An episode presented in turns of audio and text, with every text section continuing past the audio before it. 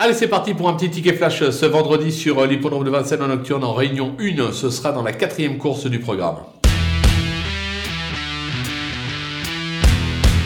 Dans cette épreuve, on va s'appuyer sur une euh, valeur sûre avec euh, le numéro 9 euh, Gigolo Lover qui reste sur deux bonnes deuxièmes places. Je pense que vendredi, c'est son jour.